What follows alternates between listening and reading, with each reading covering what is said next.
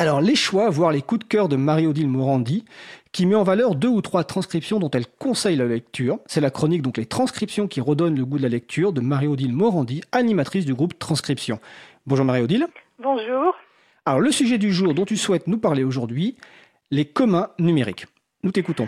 Effectivement, ce mois-ci, dans la chronique, j'ai souhaité faire une rétrospective des transcriptions de conférences et interventions de Lionel Morel, publiées par notre groupe, de la dictature du copyright à faire atterrir les communs numériques sur le sol terrestre.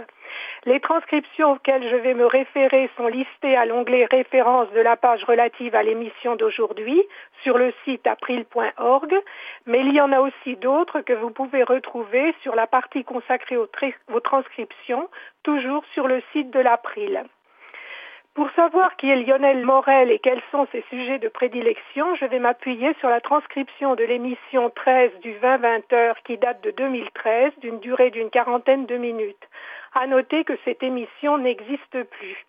Lionel Morel y était interviewé par Jean-Marc Manac. Il nous explique que le pseudo qu'il a choisi, Calimac, fait référence à un certain Calimac de Cyrène, un des premiers bibliothécaires de la bibliothèque d'Alexandrie dans l'Antiquité. En effet, Lionel est à la fois bibliothécaire et juriste, d'où aussi le nom de son blog, Lex la loi et SI, Sciences de l'information, donc Silex. Avec cette double casquette, Lionel s'intéresse aux problèmes juridiques liés aux droits d'auteur et aux licences libres qui, dit-il, mettent le droit d'auteur sans dessus-dessous en laissant l'auteur au centre du dispositif. Dans cet entretien, il explique ce que sont les biens communs, avec la nécessaire prise de conscience qu'il y a un écosystème numérique dans lequel il faut défendre la neutralité du net et préserver certaines libertés essentielles avec des références au logiciel libre et à l'intelligence collective.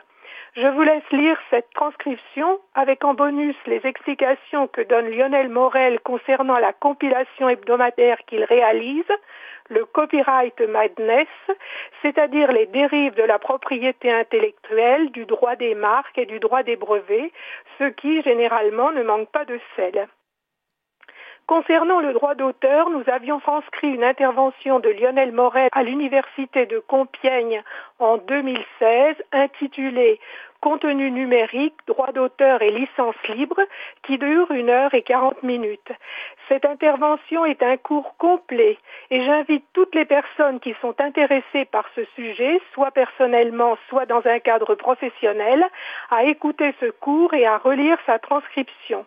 Les thèmes abordés vont des notions de base du droit d'auteur, son fonctionnement, sa gestion, ses exceptions, pour arriver à l'application de ce droit sur Internet et terminer par les licences Creative Commons auxquelles est faite une large part. C'est un ensemble très complet qui mérite vraiment d'être relu régulièrement. Toujours concernant les licences libres, Lionel Morel avait fait une intervention d'une dizaine de minutes au Paris Open Source Summit de 2017 intitulée Creative Commons, où en est-on en 2017 il rappelle l'origine de ces licences, c'est-à-dire la façon dont Laurence Lessig, aux États-Unis, suite à sa défaite en tant qu'avocat pour empêcher l'allongement de 50 à 70 ans du copyright après la mort de l'auteur, souhaite redonner directement aux créateurs le pouvoir de changer les choses et d'ouvrir leurs œuvres directement à la base en utilisant leurs droits d'auteur non pas pour mettre des restrictions, mais pour donner des autorisations. Il rappelle que certaines de ces licences ne le sont pas au sens classique des termes des licences pour les logiciels libres dont elles s'inspirent. Je mentionne que les musiques qui sont diffusées durant les émissions Libres à vous sont réellement libres, c'est-à-dire attribution et partage à l'identique si elles sont publiées sous une licence Creative Commons. Je vous laisse lire les conclusions de cette intervention, somme toute optimiste, ce qui est de bon augure avec la présentation de belles réussites d'œuvres placées sous ces licences Creative Commons. Lionel Morel s'intéresse aussi au matériel et il avait tenu une conférence d'environ une heure au festival Passage en scène de 2016 intitulée Que manque-t-il pour avoir des licences open hardware qui fonctionnent? Avoir du matériel vraiment libre est un enjeu fort mais difficile parce qu'on entre dans le champ de la propriété industrielle qui comporte d'autres droits, les dessins et modèles, les marques, les brevets. Le droit d'auteur et la propriété industrielle ne fonctionnent pas du tout de la même manière, les règles sont différentes. Pour obtenir un droit de propriété industrielle, il faut notamment faire un dépôt.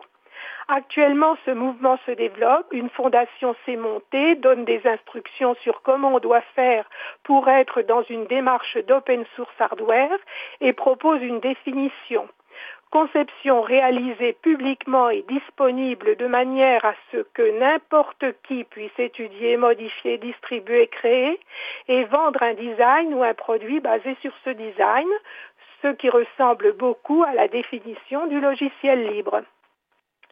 Lionel Morel estime qu'il y a trois stratégies possibles pour libérer le matériel.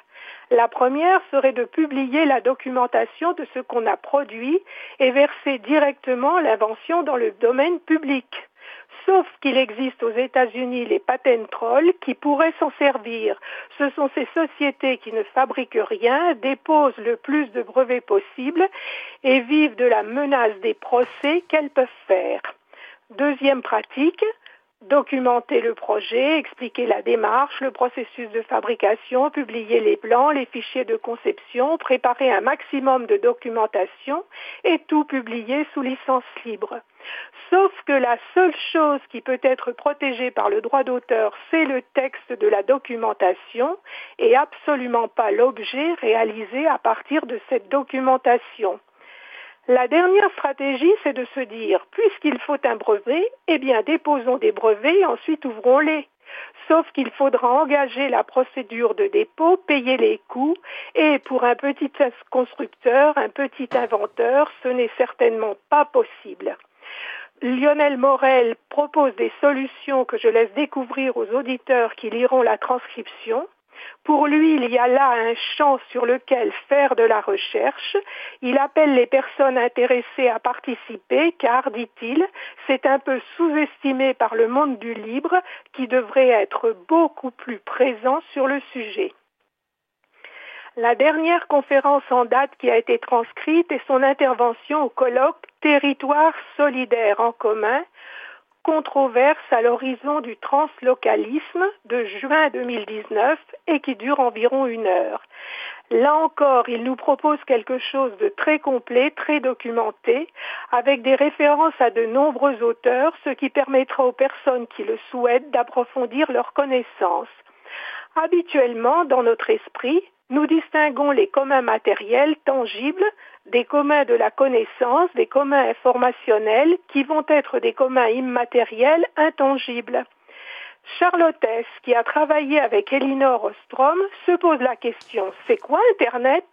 C'est la machine que j'ai devant moi il y a un fil, le fil va à un serveur, le serveur va à d'autres fils, d'autres ordinateurs sont reliés à ce serveur qui est relié à un système d'information. Ce, réseau est relié par des câbles au réseau des réseaux qui est Internet.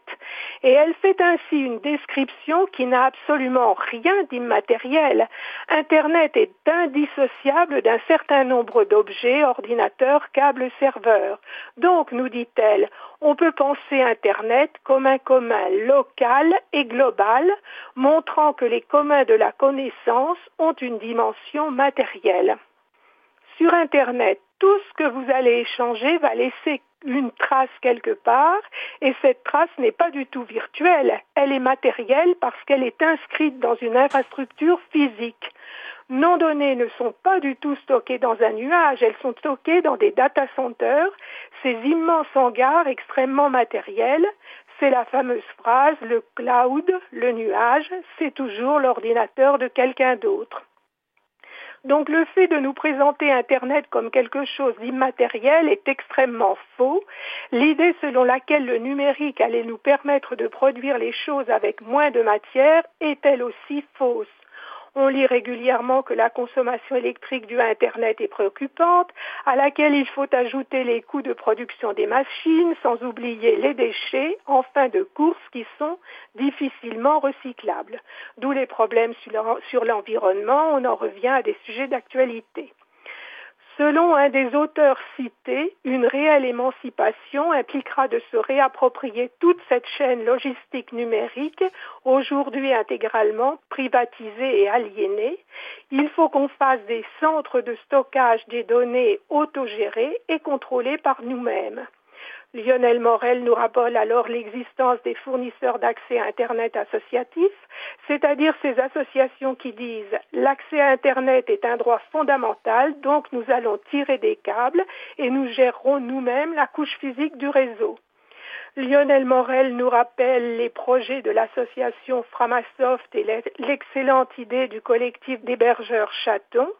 Nos données se trouveront à un niveau local sur les serveurs d'une entreprise ou d'une association proche de chez nous qui a signé une charte avec notamment la clause de ne pas utiliser nos données personnelles, donc respect de la vie privée. Ainsi, Internet redevient translocal, thème de cette conférence. Actuellement, de nombreux penseurs s'interrogent sur la matérialité d'Internet et sur son coût écologique que nous avons sans doute négligé. Cette dernière conférence m'a particulièrement intéressée avec, il me semble, une évolution de la pensée et j'ai souhaité partager. Transcrire les conférences de Lionel Morel, défenseur de longue date des logiciels libres, est toujours un plaisir N'hésitez pas à rejoindre notre groupe transcription, vous ne le regretterez pas. Bah écoute, euh, merci Méro Edil, tu nous as donné envie de lire ces conférences de Lionel Morel. Je précise que le collectif Chaton, donc c'est le collectif des hébergeurs alternatifs transparents ouvert, neutre et solidaire dont on nous a déjà parlé dans l'émission Libre à vous, dans les émissions du 18 juin et du 16 avril 2019, dont vous retrouvez les podcasts sur april.org org et. Je précise également, tu as parlé des patent trolls, donc de ces trolls de brevets. On en reparlera rapidement en fin d'émission parce que c'est dans l'actualité. Bah, écoute, Marie-Odile, je te remercie. Je te souhaite de passer une belle journée. À vous de même. Bonne soirée.